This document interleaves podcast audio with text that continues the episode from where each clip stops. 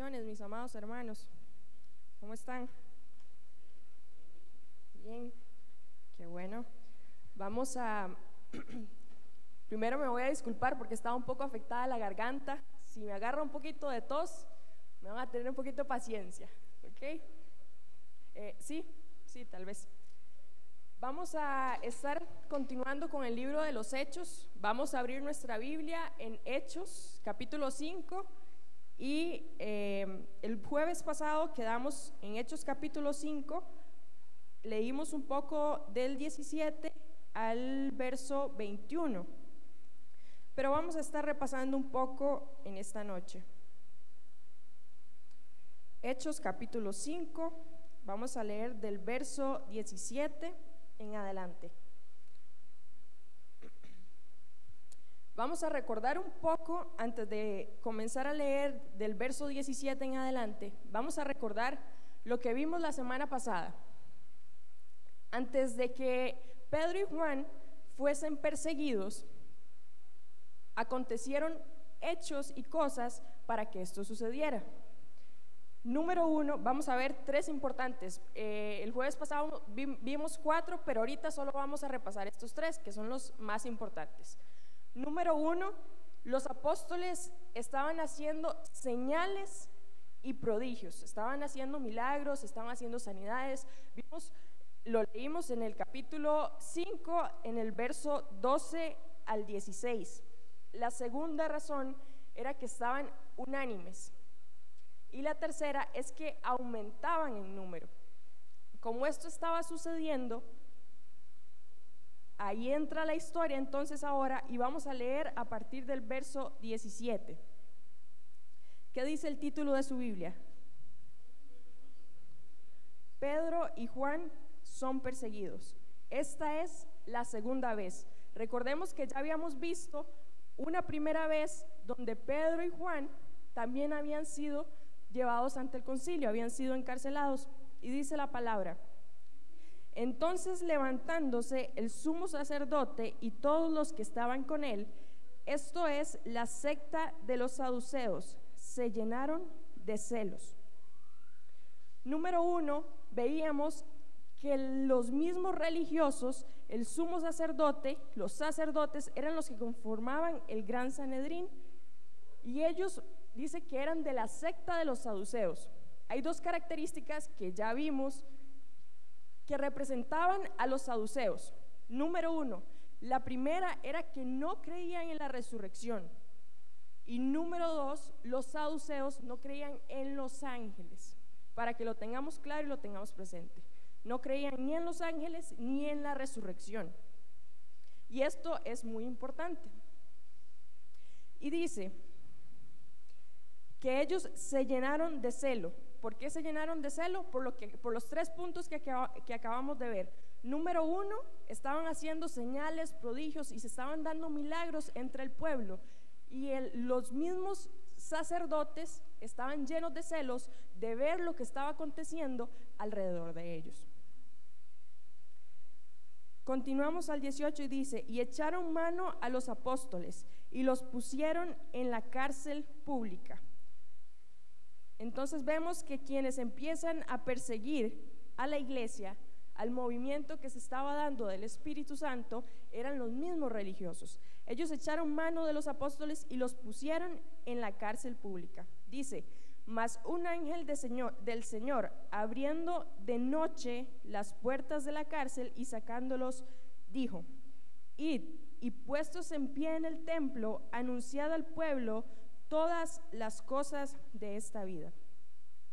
Resulta que como se llenaron de celos, los encarcelaron. A Pedro y a Juan los metieron a la cárcel. Y resulta que dice la palabra que vino un ángel de noche y abrió la puerta de la cárcel y les dijo algo muy puntual. Vayan y prediquen. Vea cómo dice, el, verso 20 dice, id y puestos en, pie en el templo, anunciad al pueblo todas las palabras de esta vida. Recibimos una clase el jueves pasado acerca de los ángeles y vimos un poquito acerca de los ángeles. Pero hay algo curioso. que estaba aconteciendo. Los saduceos no creían en, en los ángeles y precisamente quien fue enviado a abrir la cárcel fue un ángel. Tengamos eso presente por ahí. Los apóstoles tenían claro cuál era su llamado, porque Jesucristo les había dado un mandato. Y ese mandato usted y yo ya lo conocemos y no lo sabemos de memoria. ¿Cuál es, mi hermano? Ir por todo el mundo, la gran comisión, y la hemos estudiado, ¿ok? Y la tenemos clara. Y ese era el propósito de los apóstoles, por el cual los apóstoles estaban predicando y estaban llevando el mensaje para que esto fuese expandido. Entonces, número uno, los apóstoles tenían claro cuál era la visión y qué era lo que tenían que hacer. Recordemos que la primera persecución que se dio a Pedro y a Juan, después de que ellos fueron encarcelados y salieron de la cárcel, ¿recuerdan qué fueron a hacer ellos cuando se devolvieron? Dice que oraron y pidieron valor y confianza, ¿se acuerdan? Y oraron y, pidieron al Señor y le dijeron, Señor, concédenos hablar con de nuevo tu palabra. ¿Se acuerdan? Ellos estaban pidiendo que, ellos sabían que la persecución iba a empezar a venir, pero ellos estaban pidiendo confianza y valor para seguir adelante con el propósito que Dios les había mandado aquí sí hacen. Verso 21 dice, Habiendo oído esto, entraron de mañana en el templo y enseñaban. Entre tanto vinieron el sumo sacerdote y los que estaban con él y convocaron al concilio y a todos los ancianos de los hijos de Israel y enviaron a la cárcel para que fuesen traídos. Dice, y habiendo oído esto, entraron, ¿de qué? ¿Qué dice la palabra? De mañana el ángel abrió la puerta de la cárcel. ¿Cuándo? En la noche. Y resulta que hasta la mañana ellos se presentaron en el templo a predicar. Hay un lapso, nosotros llamamos noche, antes de las, media, de las 12 de la medianoche. Y llamamos mañana, pues tipo ya 6, ya van siendo la mañana. Entonces hay un lapso de tiempo desde que el ángel abre la puerta de la cárcel hasta el momento que ellos van y se presentan a predicar. ¿Por qué hago énfasis en este momento? Ellos salieron de la cárcel y ellos se pudieron ir para cualquier lado, pudieron ir a, esconderse, pudieron decidir no volver al lugar donde estaban. ¿Por qué? Porque recordemos que eh, en los hechos vemos viendo que hace poquito habían crucificado a Jesús, lo habían matado. ¿Y por qué? Por estar predicando que el reino de los cielos se había acercado. Los mismos eh, sacerdotes y el mismo Sanedrín había tenido celos de Jesucristo. Y lo mismo que estaba ocurriendo con los apóstoles, porque el mismo espíritu que estaba operando en Jesucristo estaba operando en los apóstoles. Entonces, si nos ponemos a, sacar sumas, 2 más 2 es 4. Ya Jesucristo lo habían crucificado por hacer lo que estaba haciendo, por predicar y hacer señales y milagros. Y resulta que el ángel le estaba diciendo a los apóstoles, vuelvan al mismo lugar de donde los habían encarcelado, porque ahí estaba el templo, estaba ahí en el mismo lugar. Entonces, ¿Qué había en el corazón de los apóstoles? Mi hermano, es que si usted no tiene el Espíritu Santo, si usted no sabe cuál es el propósito, cuál es el camino y cuál es el mandato que usted debe seguir, usted no regresa a ese lugar a predicar. Los apóstoles no hubieran regresado a ese lugar a predicar. Tenían que tener firme su convicción de saber lo que estaban haciendo, porque eso les podía costar la vida. El quedarse predicando, el volver al mismo lugar, les podía costar la vida. Y ellos, sabiamente, con la guianza del Espíritu Santo, habían pedido confianza y valor para que esta obra continuara, para que esta obra siguiera avanzando. Continuamos en el verso 22 y dice, pero cuando llegaron los alguaciles, no los hallaron en la cárcel, entonces volvieron y dieron aviso, diciendo, por cierto, la cárcel hemos hallado cerrada con toda seguridad y los guardas afuera de pie ante las puertas, mas cuando abrieron, mas cuando abrimos a nadie hallamos dentro. Resulta que investigando un poquito de cómo eran las cárceles en ese momento, eh, en el momento que estaba el Imperio Romano, muchas de las cárceles eran como un foso y tenían una sola entrada. No tenían ni ventanas ni nada, sino que solamente tenían una entrada. Y en la entrada habían dos guardas, dos alguaciles allá afuera cuidando para que nadie saliera. Pero resulta que desde la época de los romanos se daban lo que nosotros llamamos los sobornos, las mordidas, para que los dejaran salir de las cárceles. Pero también resulta que si un preso se escapaba, era culpa de los que estaban cuidando la cárcel. Entonces, por eso es que dice, diciendo, por cierto, la cárcel hemos hallado cerrada con toda seguridad y los guardas afuera de pie ante las puertas. Ok, estaban diciendo, no crean que encontramos todo abierto y que los guardas estaban dormidos. No, estaba cerrado con candado y los guardas estaban de pie, pero cuando entramos no había nadie. Los apóstoles ya no estaban ahí porque nosotros sabemos la verdad. Un ángel llegó y los sacó de ese lugar. ¿Cómo lo sacó mi hermano? Sin que se dieran cuenta. No sé. El ángel abrió la puerta de la cárcel y ellos pudieron salir. Los alguaciles no se dieron, no se dieron cuenta. Ni el candado se rompió, dice. No había señal de forcejeo, no había nada.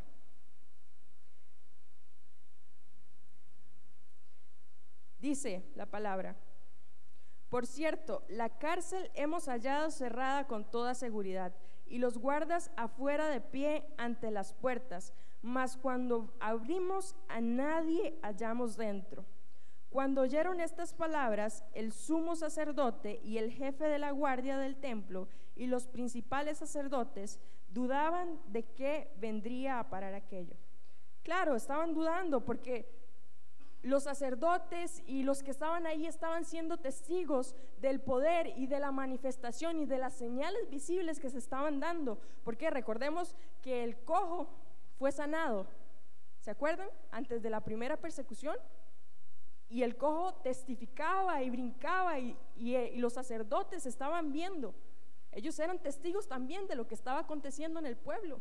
Y por eso ellos no sabían en qué iba a parar todo esto que estaba aconteciendo. Por eso dice la palabra que ellos dudaban en qué vendría a parar aquello. Pero viniendo uno les dio esta noticia. He aquí, los varones que pusiste en la cárcel están en el templo y enseñan al pueblo. Los varones que pusiste en la cárcel no se preocupen, a los que están buscando no se han ido, siguen ahí y están haciendo exactamente lo mismo que estaban haciendo en el momento que los apremiaron, que los encarcelaron, exactamente lo mismo. Yo me imagino que seguro dijeron, ay, qué alivio, están aquí cerquita, los, los podemos volver a traer. Pero ellos dudaban de qué era lo que estaba aconteciendo. Vamos a leer el verso 26. Entonces fue el jefe de la guardia con los alguaciles y los trajo sin violencia, porque temían ser apedreados por el pueblo. Dice que los trajeron sin violencia, porque ¿qué temían? Ser apedreados por el pueblo. Resulta que los sacerdotes y los que estaban allí tenían temor de lo que podía decir el pueblo de ellos. Y hay algo curioso. Vamos a Mateo 15, vamos a leer el verso 8 y el verso 9.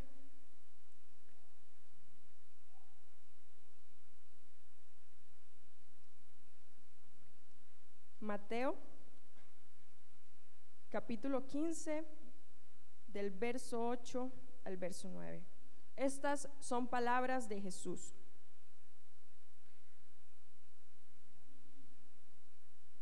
Dice, este pueblo de labios me honra, mas su corazón está lejos de mí, pues en vano me honran enseñando como doctrinas mandamientos de hombres. ¿No es curioso que los religiosos, el sumo sacerdote, temía lo que el pueblo dijese de ellos, pero no estaba temiendo a lo que Dios estaba haciendo, a las obras que Dios estaba manifestando? Y el mismo Jesucristo ya había dicho esto, este pueblo de labios me honra, mas su corazón está lejos de mí. Los sacerdotes eran doctores en la ley, ellos, ellos velaban porque la ley se cumpliera a cabalidad, mas ni ellos mismos eran capaces de cumplir la palabra. Ellos no eran capaces de cumplir la ley. Por eso es que dice que enseñando como doctrinas mandamientos de hombres, buscaban que todos, el pueblo, se sometieran bajo la ley, pero ni ellos mismos podían hacerlo. Y vemos que los traen sin violencia, porque la misma palabra, devuélvase a Hechos, mi hermano, Hechos 5.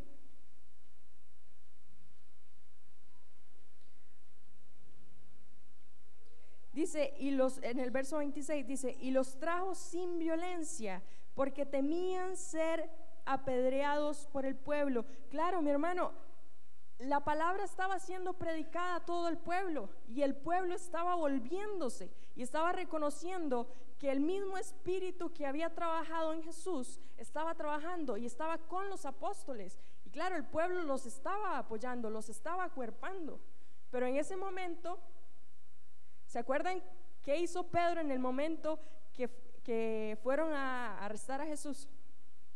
Sacó una espada y le voló la oreja.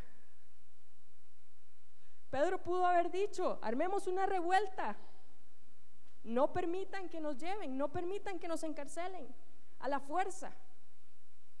Y el pueblo los, hubiese respaldado. Pero Jesús le había enseñado a Pedro que esa no era la forma, que la forma no era esa.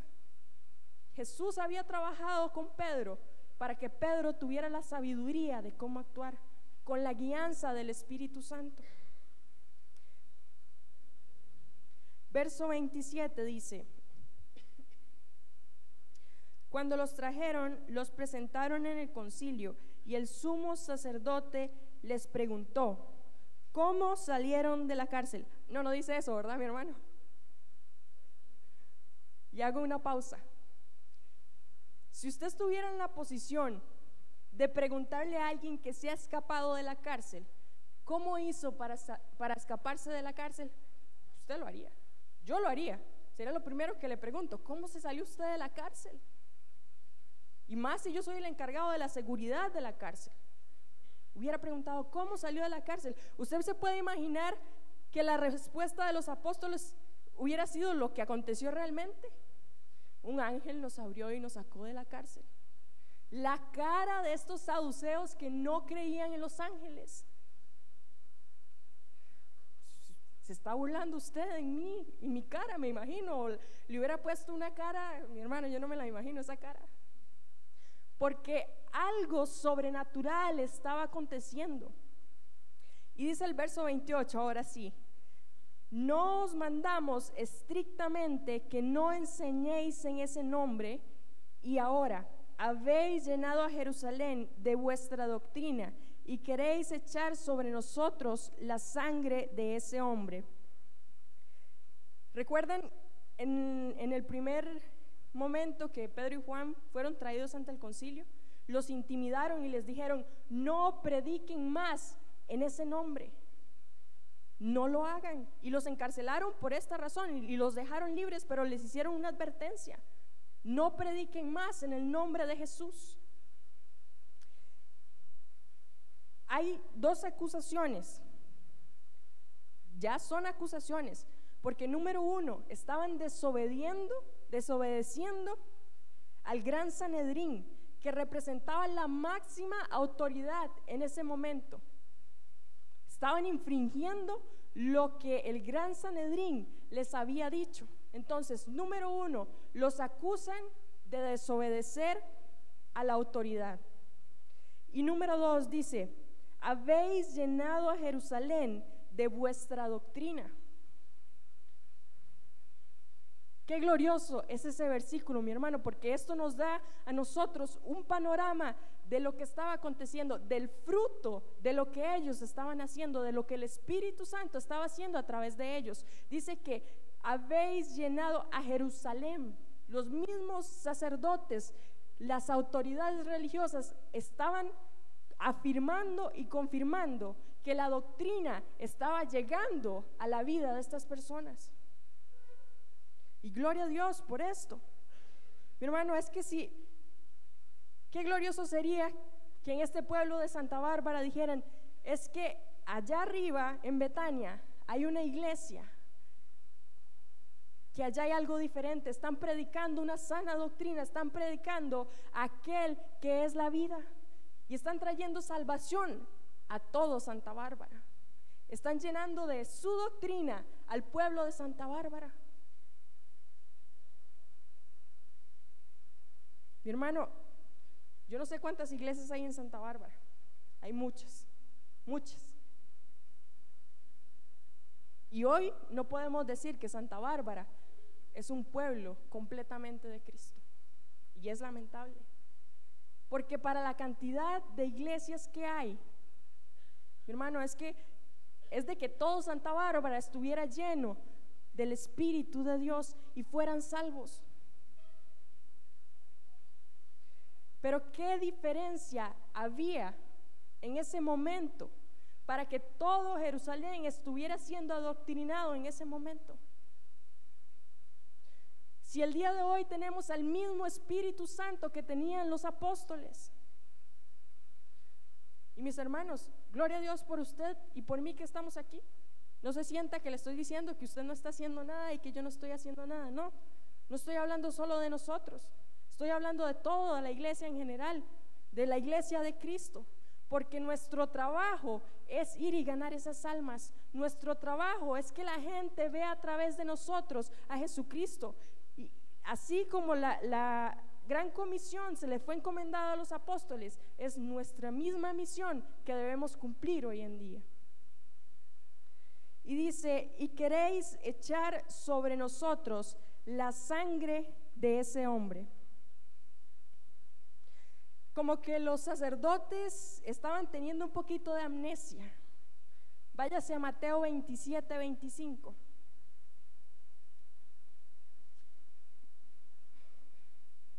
Mateo capítulo 27, verso 25.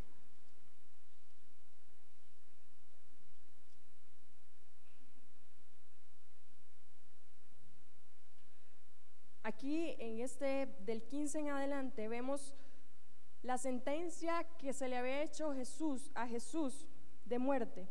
Recordemos que Poncio Pilatos había encontrado a Jesús inocente. Y Poncio Pilatos, él había propuesto dejar en libertad a Jesús. Pero el mismo pueblo, el mismo pueblo judío fue el que pidió que, crucificaran a Jesús. Leemos el verso 25, dice, y respondiendo todo el pueblo dijo, su sangre sea sobre nosotros y sobre nuestros hijos. ¿Recuerdan quiénes fueron los que apoyaron para incitar al pueblo a que, a que empezaran a decir, crucifíquenle, crucifíquenle? Los sacerdotes. ¿Y por qué digo que los sacerdotes estaban teniendo amnesia? Porque no se acuerdan de esta palabra y respondieron todo el pueblo. Dijo, su sangre sea sobre nosotros y sobre nuestros hijos. Y Pedro y Juan les estaban culpando de la muerte de Jesucristo. ¿Se les olvidó? ¿Se les olvidó? No, ellos tenían muy en claro, ellos sabían lo que habían hecho.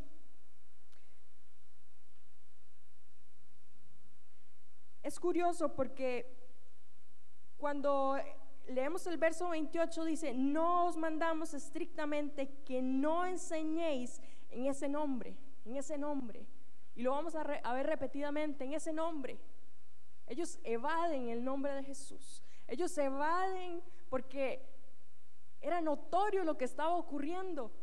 Ellos mismos lo estaban viendo con sus ojos, lo, que estaba ocurriendo, pero no querían aceptarlo. Por eso es que no mencionan el nombre de Jesús y dice ese nombre. Verso 29 dice, respondiendo Pedro y los apóstoles dijeron, es necesario obedecer a Dios antes que a los hombres. Vemos que otra vez Pedro y Juan dan la misma respuesta que dieron la primera vez que ellos les intimaron y les dijeron, no hablen en el nombre de Jesucristo.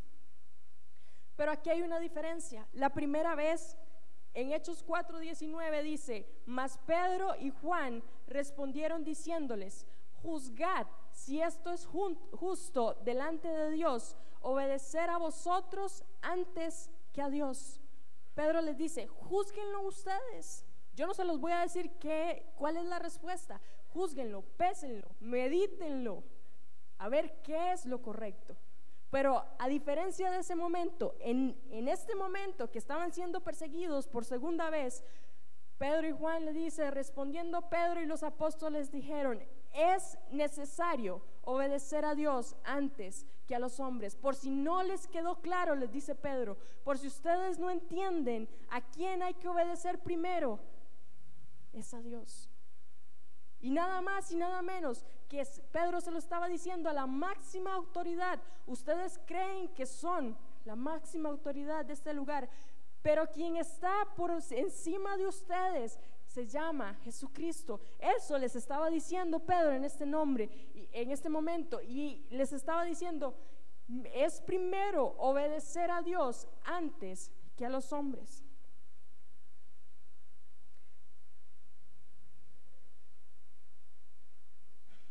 La obediencia, mi hermano.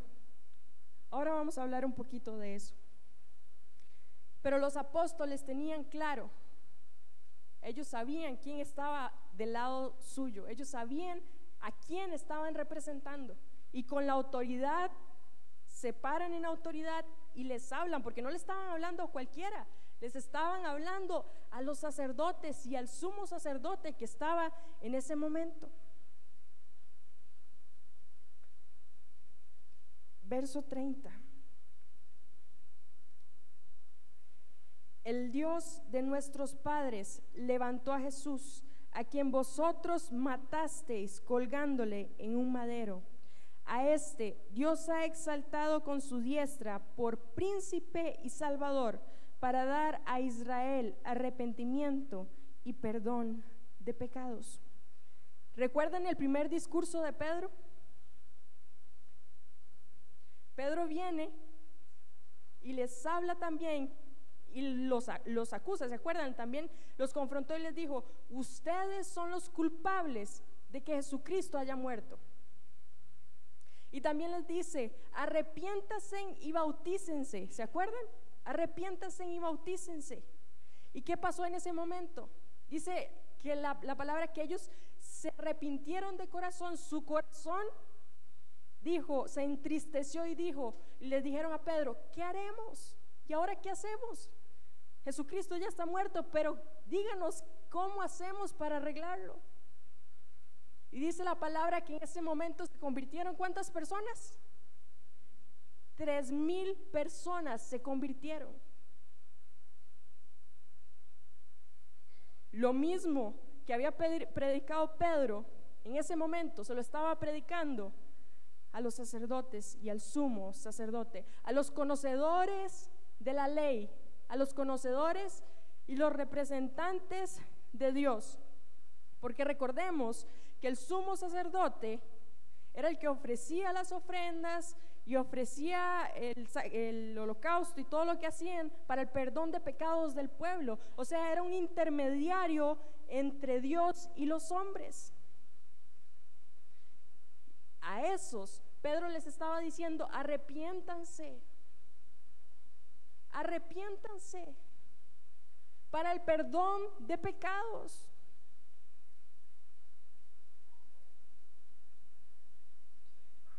Pero algo diferente sucedió. Y es que mi hermano, es más fácil ir y predicarle a un pecador y decirle, usted está haciendo mal las cosas, se hacen así, así, así.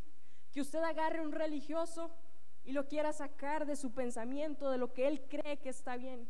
Hermano, es que la religiosidad no nos permite ver más allá. La religiosidad no nos permite ver lo que el Espíritu Santo está haciendo.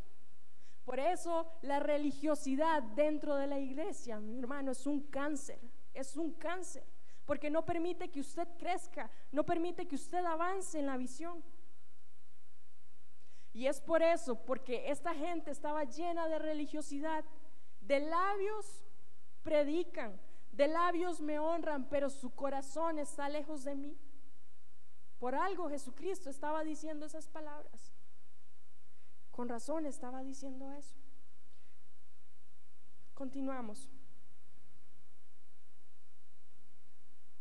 Dice el verso 31, a este Dios ha exaltado con su diestra por príncipe y salvador para dar a Israel arrepentimiento y perdón de pecados. Ve mi hermano, les estaba diciendo, es necesario para que la gente se arrepienta y alcance el perdón de los pecados. Y nosotros somos testigos suyos de estas cosas y también el Espíritu Santo, el cual ha dado Dios a los que le obedecen. Y es que el Espíritu Santo no es para cualquiera. El Espíritu Santo no mora en cualquier persona.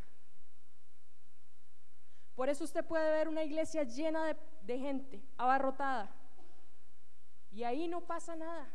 Porque si el Espíritu Santo no está, si esas personas no están obedeciendo la palabra de Dios, no tienen al Espíritu Santo. Porque el Espíritu Santo es únicamente para aquellas personas que obedecen. Que obedecen.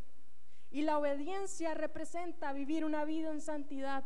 La obediencia representa hacer lo que Dios manda. ¿Sabe algo, mi hermano? Estamos en esta tierra y debemos obedecer las leyes que están establecidas en esta tierra. Pero si alguna ley es contraria a lo que dice la palabra de Dios, mi hermano, nuestro deber es obedecer primero a Dios antes que a los hombres. Vivimos sujetos a las leyes terrenales, pero por encima de eso está nuestro Rey de Reyes y Señor de Señores. Él es el que nos guía, Él es el que tiene la completa autoridad sobre nuestras vidas. A este Dios ha exaltado con su diestra por príncipe y salvador para dar a Israel arrepentimiento y perdón de pecados y nosotros somos testigos suyos de estas cosas, y también el Espíritu Santo, el cual ha dado Dios a los que le obedecen. Ellos, oyendo esto, se enfurecían y querían matarlos. Anteriormente les habían dado solamente una advertencia, no prediquen más en ese nombre, pero en este momento dice que el corazón de ellos se enfureció, ellos estaban llenos de celos y ya, venía una amenaza de muerte, porque lo vemos ahí, dice, ya aparece la palabra y dice, se enfurecían y querían matarlos. Claro, querían hacer lo mismo que habían hecho con Jesús. Exactamente lo mismo, querían que se murieran para que se detuviera la obra que estaba comenzando en ese momento. Había una oposición y esa oposición estaba siendo levantada por parte de los religiosos. Verso 34 dice, entonces levantándose en el concilio un fariseo llamado Gamaliel, vea el currículum de Gamaliel, mi hermano, doctor de la ley, venerado de todo el pueblo, mandó que sacasen fuera por un momento a los apóstoles. Gamaliel era un sacerdote que conformaba parte del, Sanedrín. Y vemos que dice que era venerado por el pueblo. Si buscamos un poco de información acerca de Gamaliel, según fuentes judías, el rabino es mayor que el rabí y el rabán es mayor que el rabino. ¿Qué dije? Bueno, eran nombres para llamarle al maestro.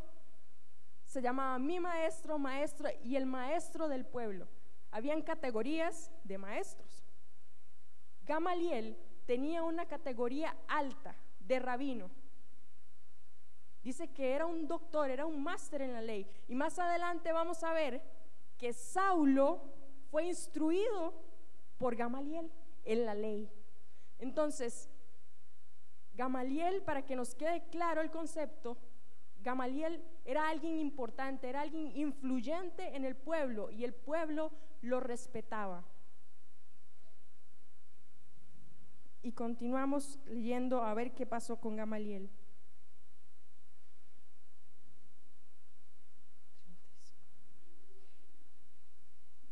Dice la palabra, leemos otra vez desde el 34. Entonces levantándose en el concilio un fariseo llamado Gamaliel, doctor de la ley, venerado de todo el pueblo, mandó que sacasen fuera por un momento los apóstoles.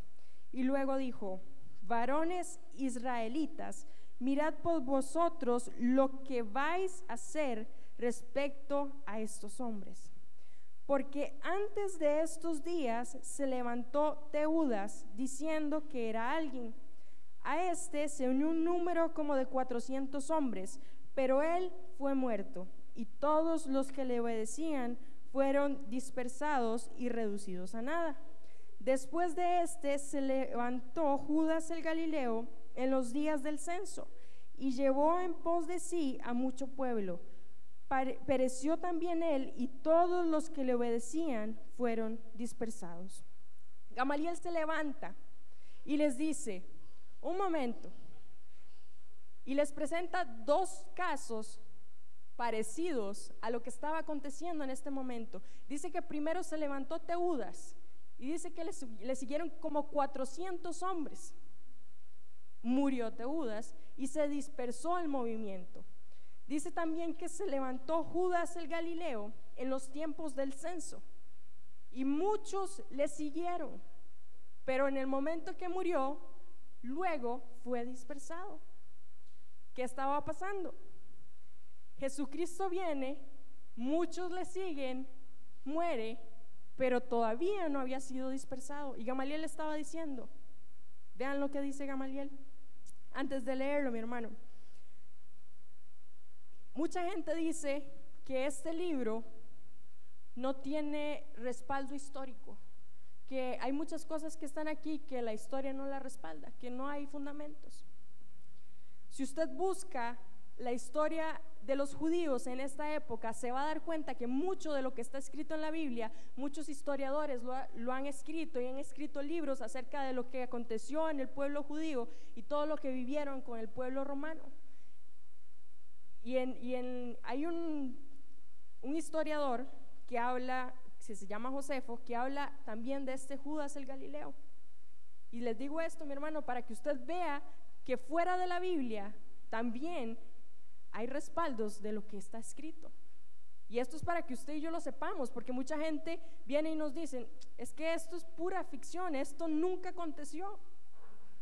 ¿Y qué me dice de todos los historiadores que muchos son ateos, muchos no son cristianos y hablan de estas cosas. Hay registro histórico de todas estas cosas. Eso es un dato importante. Verso 38. Dice, y ahora os digo, apartaos de estos hombres y dejadlos, porque si este consejo o obra es de los hombres, se desvanecerá mas si es de Dios, no la podréis destruir. No seáis tal vez hallado luchando contra Dios.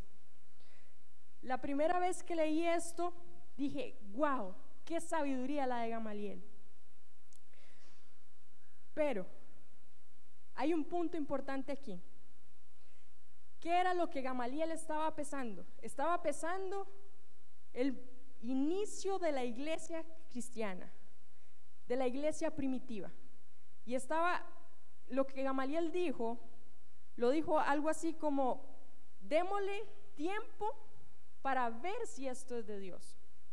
aún el mismo Gamaliel estaba viendo los hechos que estaban aconteciendo. Y él les dice, esperemos a ver qué pasa, porque ya anteriormente se habían levantado dos hombres y a los días esto se vino abajo, esto no prevaleció. Pero escuche esto, mi hermano. Gamaliel estaba pesando el principio del cristianismo. La religión budista tiene más de dos mil años y Buda ya murió y aún sigue existiendo. Los musulmanes tienen más de 1400 años y la religión aún sigue existiendo. Entonces, si yo aplico el mismo concepto que aplicó Gamaliel, él dijo, si no es de Dios, esto se desvanece. Y si yo le aplico eso mismo a estas doctrinas, mi hermano, ahí hago un alto a lo que Gamaliel estaba diciendo. Porque esas doctrinas se han levantado y han continuado a lo largo de los años. Y eso no quiere decir que esas doctrinas sean la verdad. Entonces, claro, hay un propósito por el cual Gamaliel dijo esto, porque en su perfecta voluntad Dios lo utiliza para que sean liberados los apóstoles y el Evangelio prosiga. Pero hay, hay que tener cuidado, claro, mi hermano, lo que es de Dios permanece, su palabra se cumple. Y eso lo tenemos muy claro. Nosotros sabemos quién es Dios y que Él no es hombre para que mienta. Y que lo que Él dice se cumple. Y lo que Él levanta, Él respalda. Eso lo tenemos muy claro. Pero imagínense que nosotros apliquemos este concepto a nuestra vida. Yo vengo a esta iglesia. Y si yo empiezo a ver que la iglesia se llena, con el pasar de los días esta iglesia es de Dios. Si yo empiezo a ver que alguien habla en lenguas, esta iglesia es de Dios. O si yo empiezo a ver que con los días crece la iglesia y crece, hay un factor tiempo que a mí no me calza. ¿Por qué? Porque hay que dar tiempo. No, mi hermano, es que usted y yo tenemos al Espíritu Santo que nos dice qué es y qué no es de Dios. Entonces, el factor tiempo que aplica Gamaliel, a mí no me funciona. A mí me funciona el discernimiento del Espíritu Santo y la guianza del Espíritu Santo, que ese sí sabe por dónde va y qué es y qué no es de Dios. Y entonces ahora leemos y ya no nos suena, wow, qué sabiduría la de Gamaliel. Y ahora lo vemos un poco diferente. Él tenía razón con lo que estaba diciendo. Mm, ¿Quién le va a poder hacer frente a las cosas de Dios? ¿Quién puede luchar contra Dios? Claro, ahí hay sabiduría, porque nadie puede hacer eso, mi hermano. Dios es un Dios soberano. Y punto. Y nadie puede hacerle frente.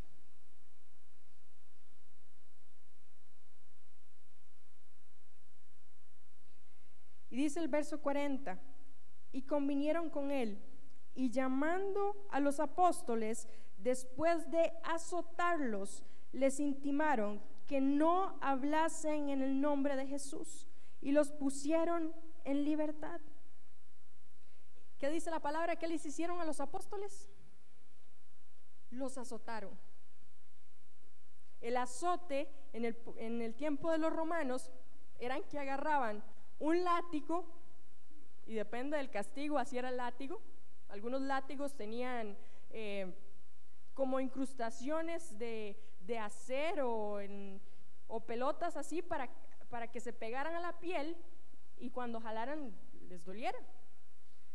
No sabemos qué tipo de azote utilizaron, pero sí sabemos que los azotaron. Y leyendo un poco acerca de la historia, mucha gente después de ser azotada a los minutos morían, porque era tanto el dolor, era, era tanto el sufrimiento que ellos estaban teniendo, que se morían. Y vean lo que hacen los apóstoles. Dice, después de azotaron, les intimaron que no hablasen en el nombre de Jesús y los pusieron en libertad.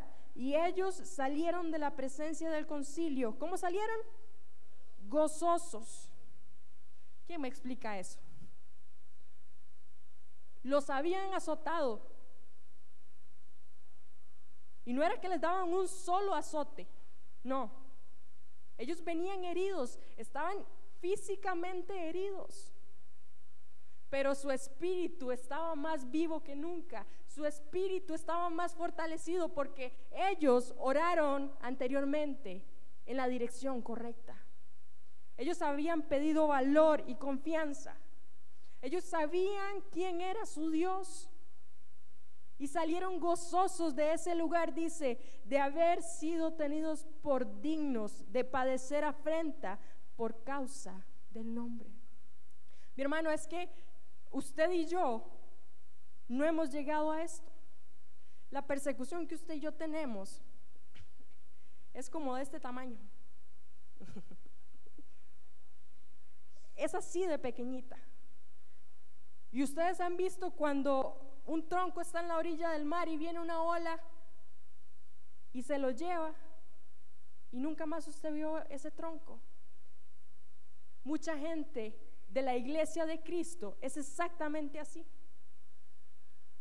Porque no están firmes en lo que deben creer, porque su corazón no está el fuego del Espíritu Santo, no hay llenura del Espíritu Santo y no conocen al Dios al cual le están siguiendo, al cual han entregado su vida.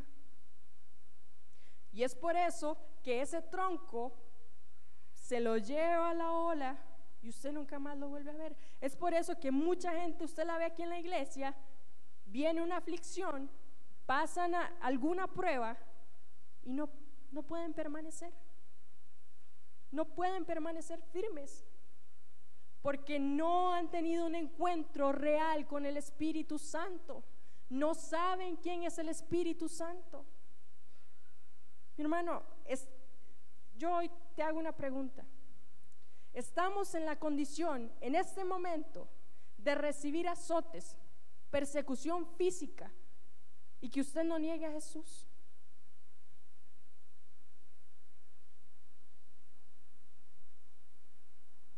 Mi hermano, cuando yo estaba leyendo eso, yo tragué grueso.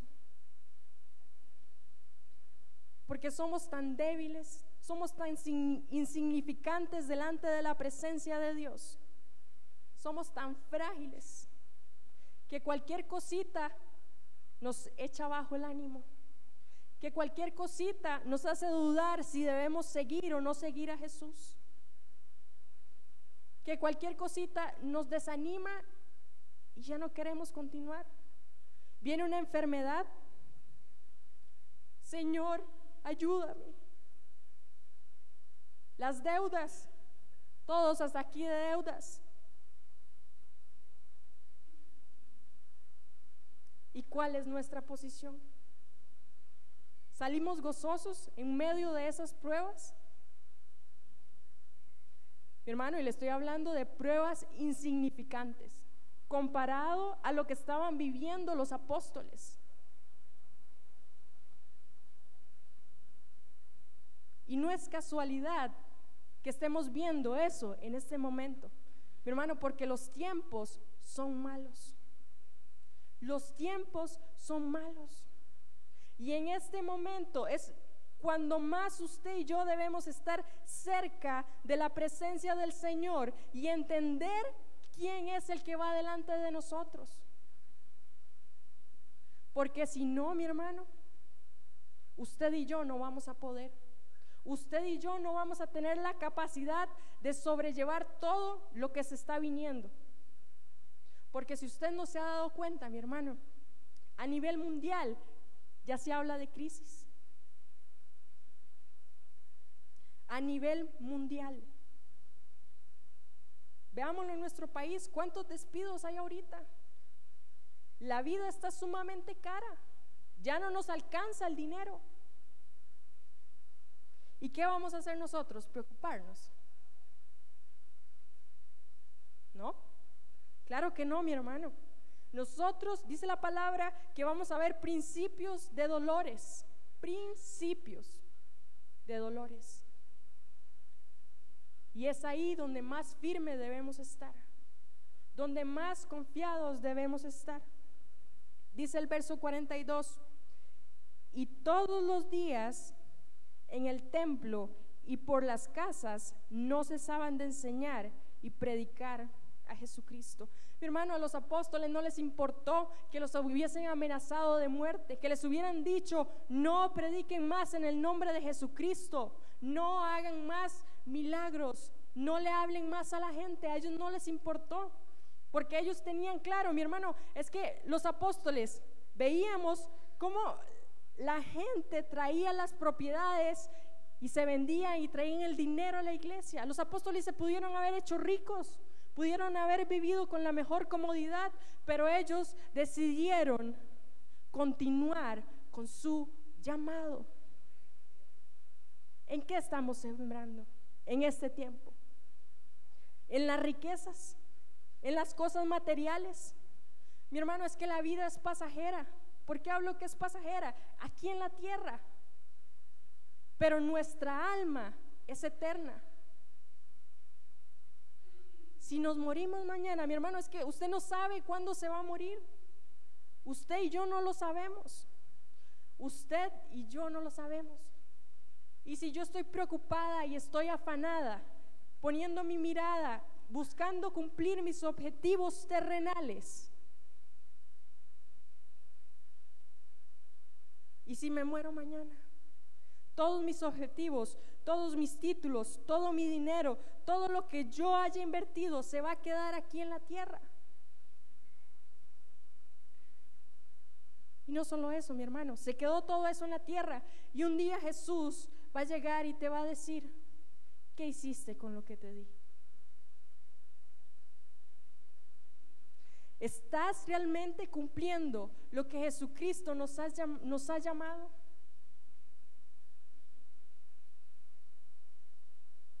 Mi hermano, es que el tiempo, los días se han acortado y cada vez hay menos tiempo. Cada vez, yo no sé si a ustedes les pasa, pero yo me levanto temprano y empiezo a hacer y cuando vi el reloj son las seis de la tarde. Hice la mitad de las cosas que tenía que hacer. Y para Dios fui al trabajo, fui a estudiar, oré por mis alimentos, y para eso me dio tiempo el día. Mi hermano, Dios me confrontaba y me decía algo. Nunca, si esperas que el tiempo vaya a venir para poder servirme, para poder hacer lo que yo te he mandado, eso no va a suceder porque es una decisión suya. Así me decía el Señor, mi hermano, yo tragué grueso, yo tragué grueso, porque he estado enredada y no he tenido tiempo. Y si vivimos en tiempos malos, mi hermano, no podemos permitir que la gente del mundo se muera sin Cristo. Porque hay mucha necesidad y usted y yo estamos capacitados para dar lo que hemos recibido por gracia.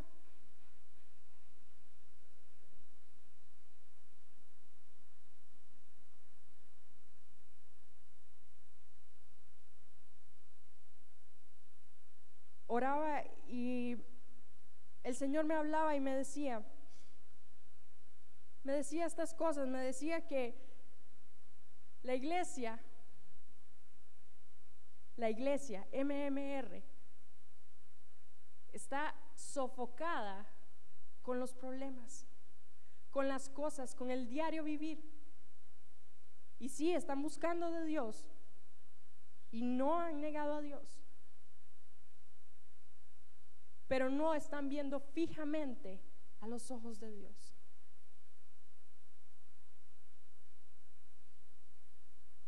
¿Qué significa esto, mi hermano? Que cuando viene la prueba, nos afligimos. Y eso no está mal. Pero nos quedamos en la aflicción y nos seguimos caminando. Y podía escuchar al Señor donde me decía que habían dos áreas en las cuales estábamos siendo golpeados. Número uno eran las finanzas. Mucha gente está con temor de ver lo que va a acontecer con las finanzas de este país, porque se escuchan rumores de malas noticias. Y la segunda cosa es la enfermedad física. Y si Dios quiere que padezcamos por causa de Él.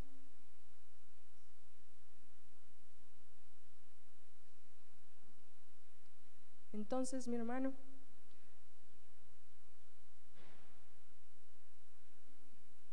el mismo espíritu que estaba en los apóstoles debe estar en nosotros. Debemos buscar a Dios fervientemente. Este es un vivo ejemplo de cómo debemos de vivir nuestra vida, de qué es en lo que tenemos que enfocarnos día a día. Mi hermano, y yo no le estoy regañando, por, por, el contrario, quiero que usted se anime, quiero que usted entienda cuál es su propósito y cuál es su llamado. Quiero que usted entienda y se enfoque y afirme sus pies en la roca que es Cristo para ayudar a otras personas. Porque ese es nuestro llamado. ¿Sabe? Enfocarnos en nuestra necesidad solamente nos desenfoca del propósito de Dios para nuestras vidas. ¿Por qué? Porque hay una promesa que dice, encárgate de mis cosas, que yo me encargo de las tuyas. Eso nos dice el Señor. Y gloria a Dios por eso, mi hermano. Amém? Tá, Pastor?